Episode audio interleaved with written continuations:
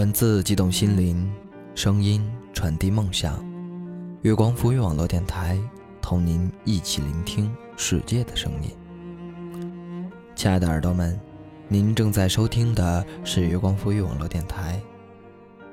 本期节目为大家分享一篇沈石书的文章：什么样子都可，似雪片掠过星河。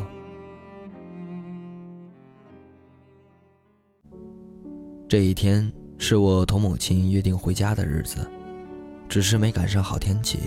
从晨曦到晌午过后，天色总是沉，使人昏昏欲睡。我们早早便在广州南碰了头，之后说了几句细切温柔的话，就检票进站去。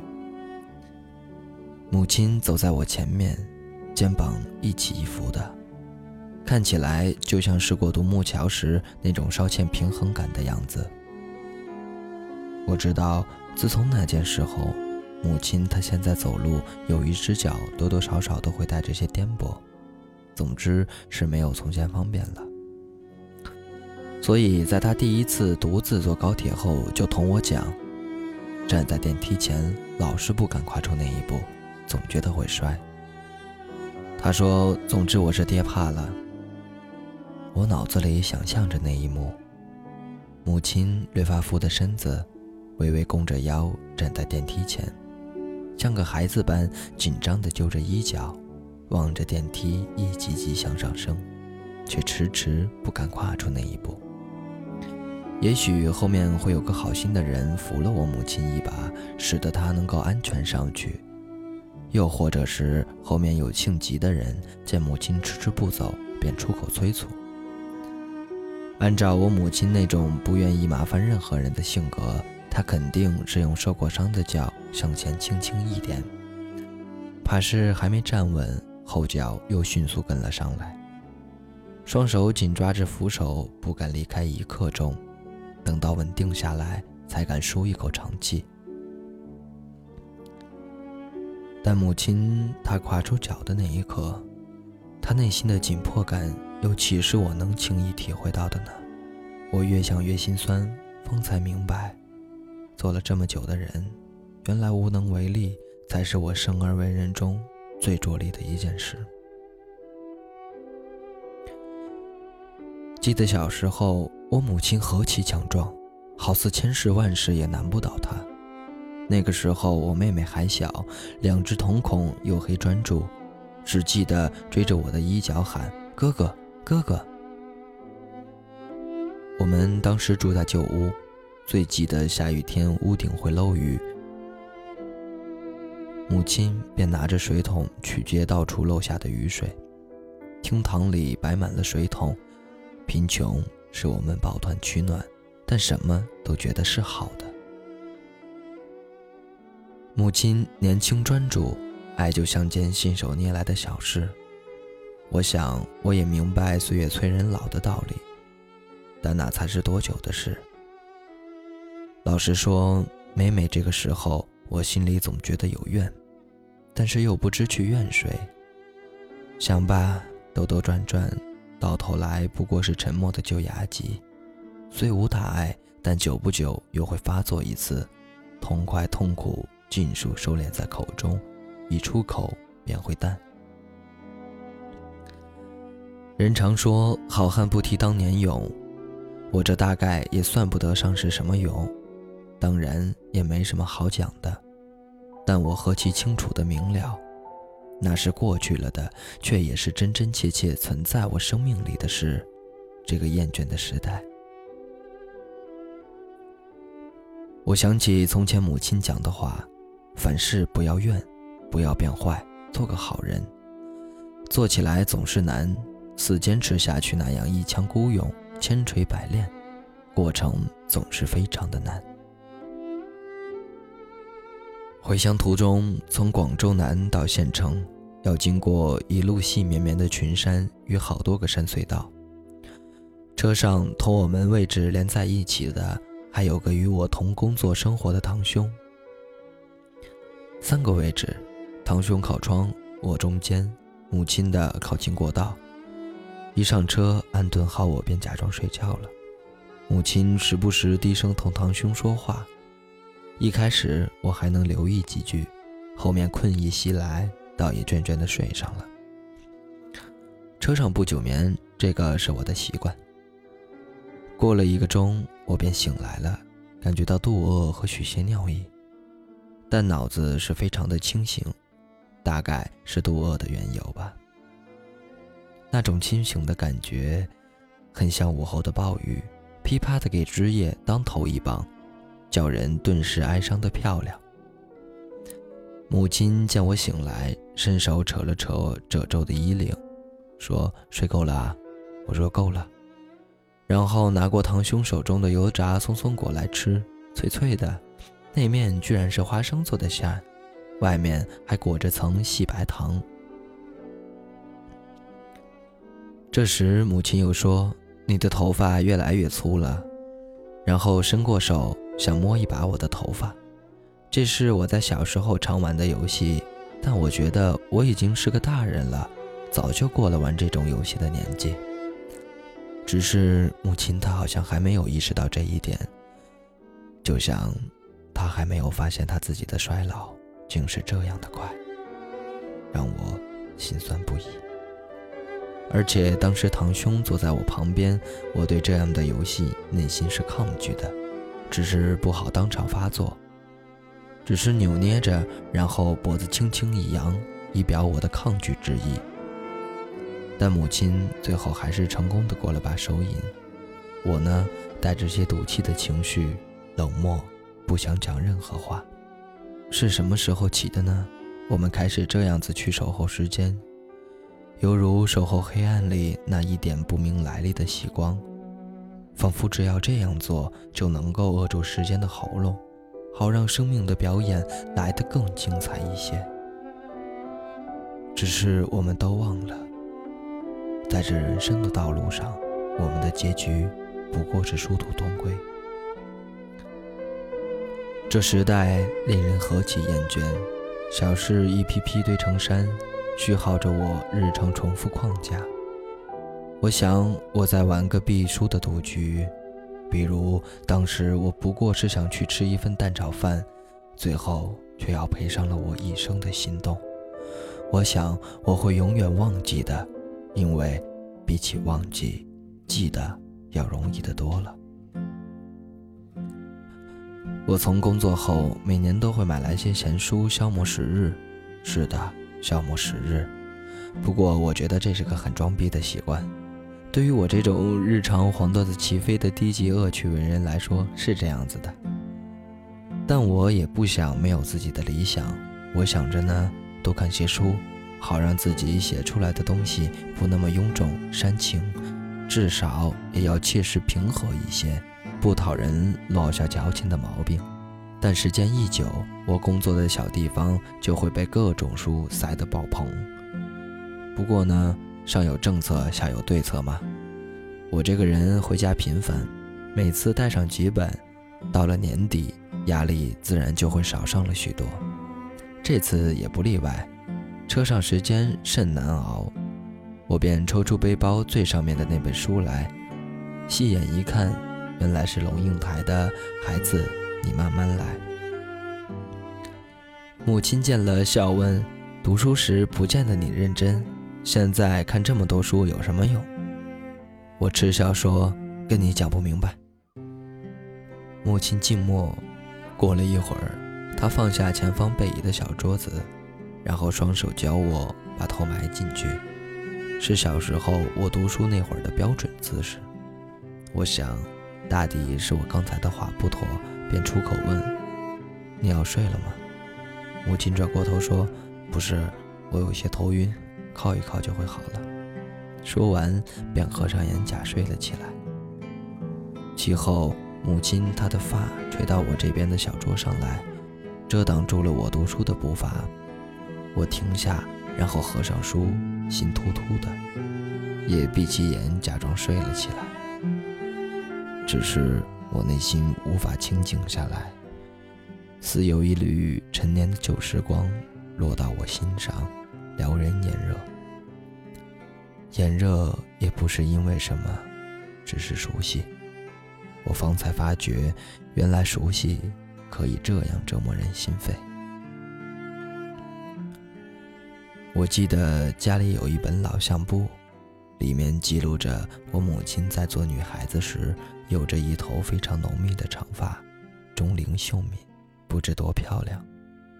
只是后来剪了短发，缘由呢？母亲后来也跟我小珍谈起过，她说因为生我之后背我时，我总是揪着她的发不放，母亲心一狠，就剪了短发，一剪就是十几年。直到早几年前，她才慢慢蓄起发来。剪短，蓄起，在这一起一落之间，是我母亲做女人里最金贵的二十年。但我能抓住的又有些什么呢？其实我很想同母亲说一说我的诗与远方。在我的十八岁，现在这个光景里，我们何其热烈！爱打抱不平，也有着遥远的文学梦，酒肉满口塞，毫无形象可言，还时常想着一瞬间变成天上炸里炸气的白云。在现在这个我胃口好的出奇的年纪，我觉得我可以吃得下一个城市，吃得下我年轻的爱情与信仰，和整日里重复的疲倦，吃得下许许多多充满希望与想象的心情。是的，那种不羁的欲望，经常使我感到这样的自由与满足。但如果不这样做的话，我总觉得我很快就要老去了。在那时，我当下想了很多很多，但是我最后什么也没有说。车窗外，群山飞快向后逝去，天色也渐好了一些，母亲睡得很熟。手掌垂放到大腿上，最后我握了他的手。到了下午两点，我们便到了家。然后小歇过后，母亲问我肚子饿不饿？我说饿呀，吃什么好呢？我嗷嗷待哺说：“母上大人，来份棒棒哒的蛋炒饭吧。”母亲听后浓眉一挑说：“滚，就你识吃。”然后转身就进了厨房，有灯亮起。在小地方温柔地打了个转。原来温柔的生是这个样子：包容并静默，不闻不怨不哀伤。在我回家前，见到报道说那一天凌晨两点会有双子座流星雨，时值可达一百颗，我当然不愿错过，便在入睡前调了闹钟，之后。半夜赶着爬起了床，打开窗一瞄，操，黑乌乌一片，啥也看不见。估计是白天落了雨的缘故吧。当晚连月色也下架了，静悄悄的，只剩下凌晨两点能把一只单身狗冻成一只傻逼雪地橇的好天气。想起从前有个人跟我讲，当时觉得很大的事情，过后就轻若雪。转眼成云雾，不复记忆了。然后我想说，其实不完全是这样的。我记得在小时候，夏天黄昏过后，我奶奶就会嘱咐我抬一桶清水，把自家的楼顶浇个遍。到了晚上，我们就可以在楼顶打地铺睡觉了，听着我奶奶讲蛇身鬼怪，头顶满天的星河，细细密密的，那是何等的快乐。后来呢？我年纪再长一些，有时就会一个人在楼顶过夜，以天为被，席地而眠。冥冥之中，像是完成了自身那种本能的约定。想来这么多年过去了，星河还是那个星河，人也还是当时的人，但角色要几多有几多，有的已经发生，有的还没有。总之，发生的多，没发生的少。生命的本质原来是这样一个漫长琐碎的过程，好似什么样子都可，似那雪片掠过星河。我想，我在意的也不过是这样轻的小事，只是小事何其多，捋一捋，剪去枝末，剩下的自然就成了深刻。可是，任我怎么走，到头来，又随着大队走，人群是那么像羊群。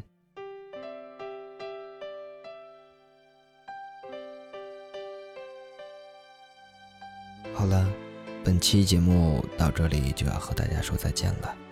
如果您喜欢我们的节目，可以关注官网三 w 点 i m o o n f m 点 com，也可以关注新浪认证微博“月光赋予网络电台”，或是添加公众微信账号“城里月光”来获取更多精彩内容。我是天策，期待与你的下次相遇。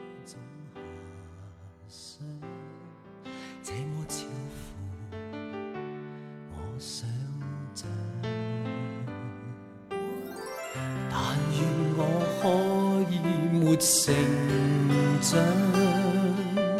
完全凭直觉觅对象模糊地问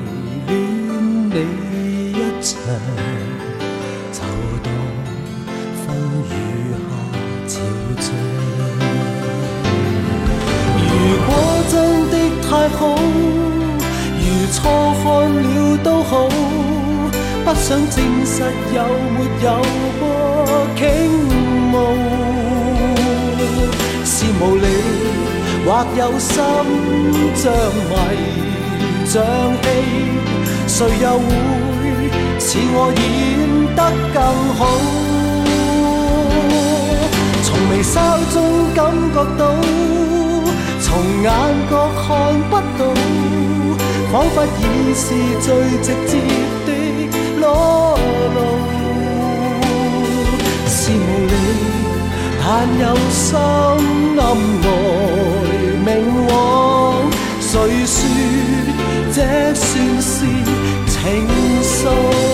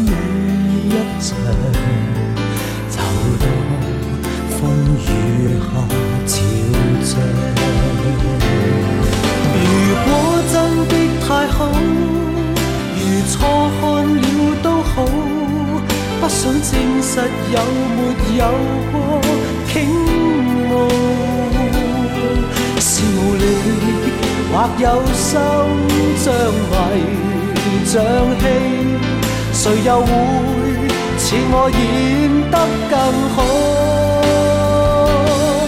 从微笑中感觉到，从眼角看不到，仿佛已是最直接的裸露。是无力。但有心暗来明往，谁说这算是